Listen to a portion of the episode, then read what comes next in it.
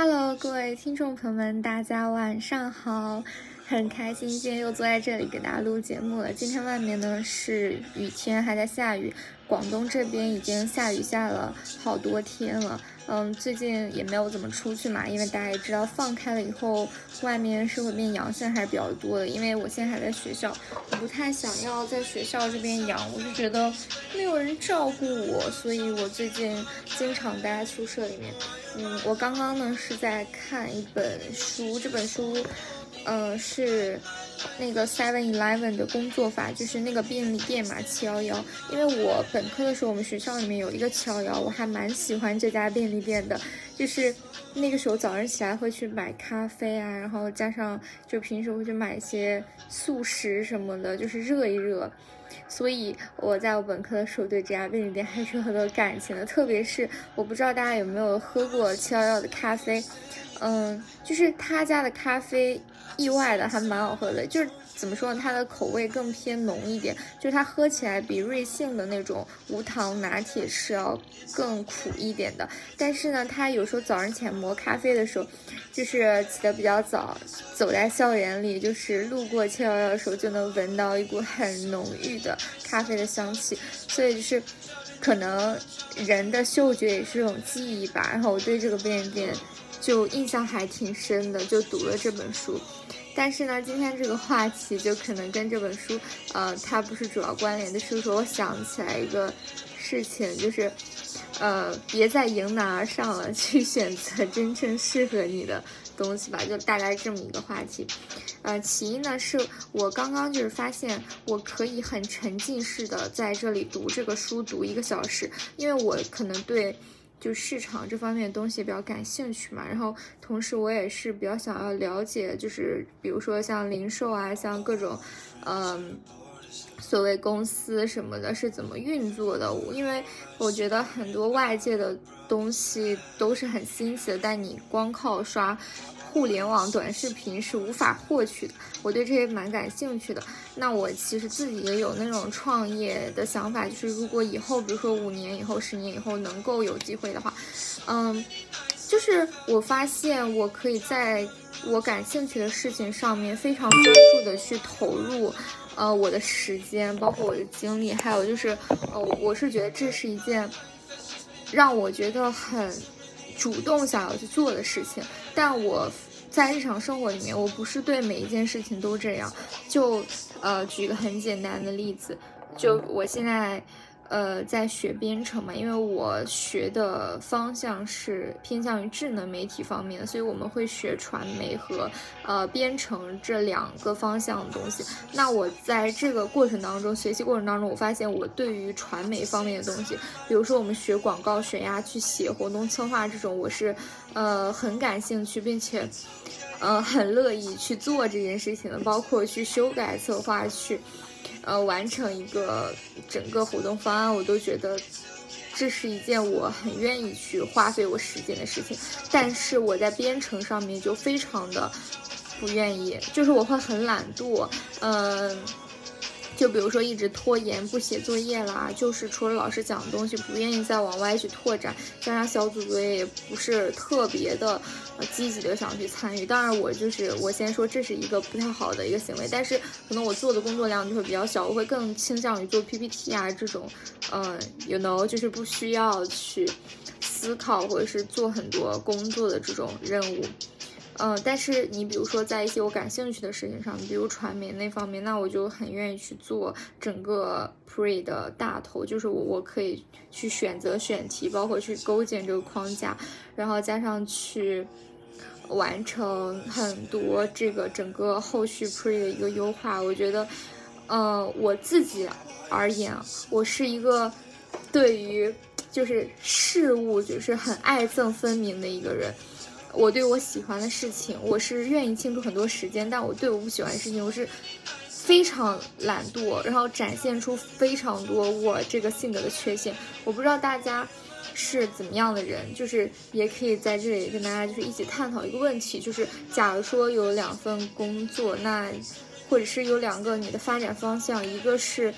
其实对你来说做这件事情很困难，然后你并不是百分之百的愿意。但是呢，看似比如说这个发展前景是一个更好的，就像其实两三年前是有很多人想要转码嘛，就是转向计算机。我自己其实也有过这种想法，就是我以前本科时候还想过说要不要去转专业去学计算机，像我后来也想过我要不要去转码，然后方便以后润出去嘛，这些我都有考虑过。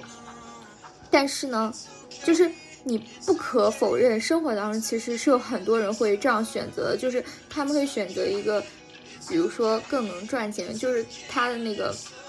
就是诉求不一样嘛，就是这个东西它更能赚钱，或者是它更长久，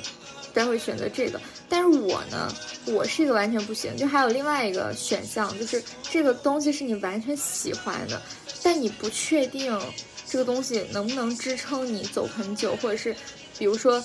呃，我喜欢创意，那我不确定我的就是未来我的创意能否为我整个职业生涯就持续供能，你懂吗？就是比如说，其实假如说我是学会计，那其实这个我掌握这个技能以后，我慢慢通过熟练，我可以通过做日复一日的工作去。整个去维持我的生活的运作，但是比如说我做了一个广告，一个纯创意性的工作，那很现实一个问题就是我不能保证我自己的创意能否，呃，持续的为我自己供能，然后让我的职业生涯至少不是处于一个下滑的一个状态。但你不知道嘛？但我以前其实我觉得我生活，呃，整个人生的前二十几岁，一直到我今年以前吧，我都是一直在。嗯，在这个问题上面是有动摇的。就是我以前呢，我也尝试过说，嗯，去做一些看似就是比如说大家都觉得你要做这个东西就是比较好去做一件事情，然后的尝试。因为那个时候我觉得我不能完全去靠我的喜欢去选择，我还是要选择一些就是大众认为就是一些。更好的一些选项，那么我也做过很多尝试啦，嗯嗯，就是直到今年，我突然很明显的意识到，我是一个呃以喜欢抉择性导向很强的一个人，嗯，然后包括。嗯，就是我会去看我比较感兴趣的书，然后在我比较感兴趣的领域，然后我沉浸式读它。但是其实我以前也尝试去读过一些我不是那么感兴趣的东西，就比如说一些，呃，中国的就是古代文学，呃，像莫言的小说啊，就是就是你懂吗？就是那种，呃，形式题材的。那我发现其实我读不下去。呃，但是呢，你比如说像市场类的呀，像一些悬疑小说呀，或者是像一些偏人生效率工具书这些，那我就更喜欢。嗯，然后我后来发现，其实如果我持续的去，就是以喜欢为导向选择一些，比如，比如说我持续去选择我喜欢读的书，或者是我持续的去选择我喜欢看的东西，或者是我去选择我喜欢。的行业，然后我喜欢东西去一直深究，那比起来，我强迫自己去设计很多领域，也许这个是不是更适合我的？嗯，如果我假如说强迫我自己设计很多领域，那确实我也许知道了更多，但是这也造成一个问题，就是你会在其中给自己很多负面的反馈，因为你会发现你做件事情，然后你。并不喜欢，然后你做的不好，或者是你不愿意做，那这本书你不愿意看，那你就其实不看，那你会一直推延、拖延自己看书的那个进程，嗯，所以就是怎么说呢？这期播客也没有什么特殊的一个，相当于教导。含义就是也没有教大家很多，就是就某个小 tips 或者是是点什么的，就只是分享一下我自己想的，大家也可以就是去想一下这个问题，因为我知道其实还是有一些比我小的朋友们去关注我的，大家也可以在整个自己就是成长的过程当中去观察这一点吧，就你可以观察自己的性格，然后你自己是更，比如说啊，其实有些人他比较适合。那种选择更长久稳定性的工作。假如说这个人他是一个比较没有安全感的人，假如说你你是一个日常生活当中觉得安全感较弱，你无法自己给自己安全感，或者是你比如说你一个人待着呀，你就很容易焦虑，或者是嗯，就是你做的东西就是没有办法及时反馈，就很焦虑。那你如果你是这样的一个人，那你很明显是不适合以喜欢为导向去选择工作，或者是你人生的方向。你很明显，你更适合一个很安稳的东西。嗯，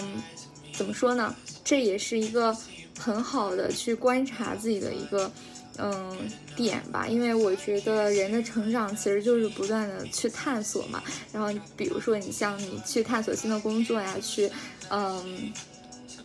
呃，去尝试一些新的事情什么的。然后我自己就是今年，其实我是越来越确定，我以后其实会朝着我喜欢的东西去发展。比如说，我会很确定，我毕业以后我一定会选择传媒这种，嗯，比较就是怎么说呢，比较。呃，专业性传媒的工作，比如说像广告学呀，或者是之类的，就我可能不会去选择一些跟计算机相关的，我就想在我喜欢的东西上面去深耕，这样。嗯，然后包括其实我以前其实呃在大公司工作的时候，哎，我觉得我可能会比较喜欢小公司，然后我后来其实有去。小公司去工作了嘛，然后我在两个小公司实习过以后，我就是有坚定我自己，就是我以后春招我一定会奔着大公司去找。那这个也可以跟大家就是顺便分享一下，就是我之前呢，我在大公司的时候，我的想法那个时候不是觉得就是我想做的事情，它其实我很渺小，我只是一个螺丝钉嘛。那我想做的事情其实，嗯。嗯，是很局限的，我只能在一个工作岗位上，就是在这一个事情上面日复一日。然后后来我就想说，我去尝试，嗯，小公司。但我后来我发现，比起来前面这个大公司的缺点，就小公司的缺点更让人接受不了。首先就是，呃，如果它是一个更小的公司，比如说在创业团队里面，你的收入是很不稳定的，因为你特别是初期的创创业团队，你们的。除了第一笔投资以外，你后续给员工的工资啊，包括整个公司的运作，其实是靠你的盈盈利的。但是如果你们这个公司没有朝一个正确的方向去走的话，